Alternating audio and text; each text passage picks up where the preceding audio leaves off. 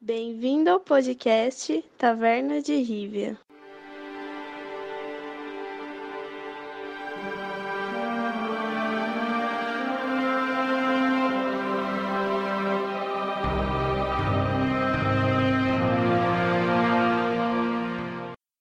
Olá, taverneiros e taverneiras, sejam bem-vindos a esse podcast. Eu sou o Bruno e vou trazer aqui mais um episódio da Origem das Cartas do Gwent, episódio 20. Hoje falando da linda e querida espada Cyril.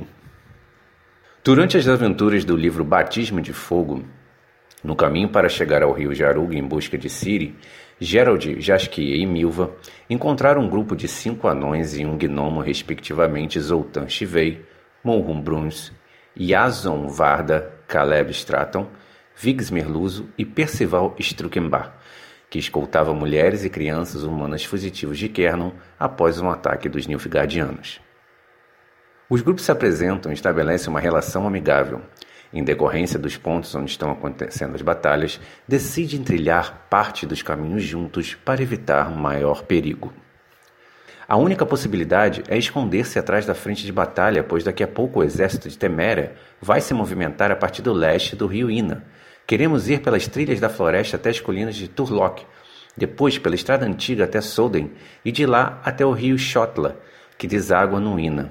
Se quiserem, podemos ir juntos. Se não se incomodarem com a baixa velocidade, é claro. Vocês têm cavalos e, em nosso caso, são os fugitivos que estão diminuindo o passo.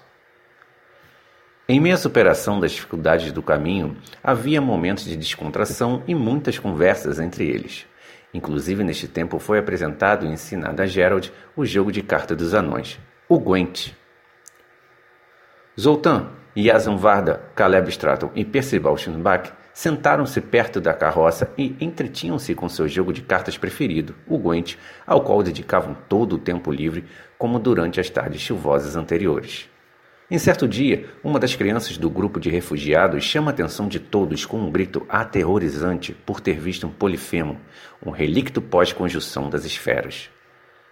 Zoltão questiona se Gerald vai usar a própria espada ou o rio do anão para eliminar a grande fera.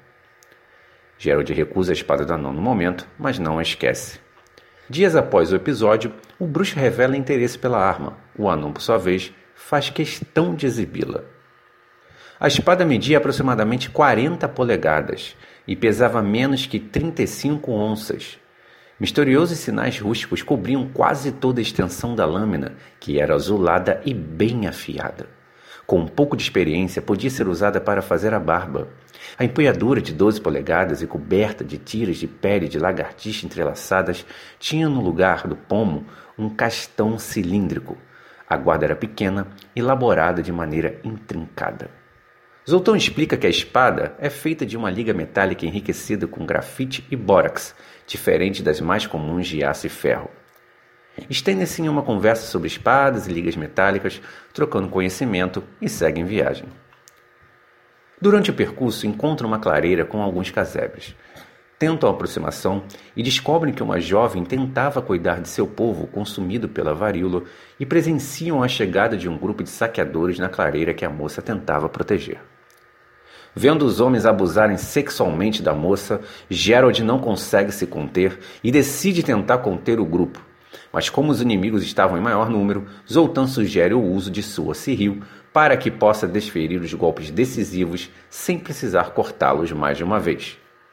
Nesse momento, é a primeira vez que Gerald experimenta a impressionante espada do anão.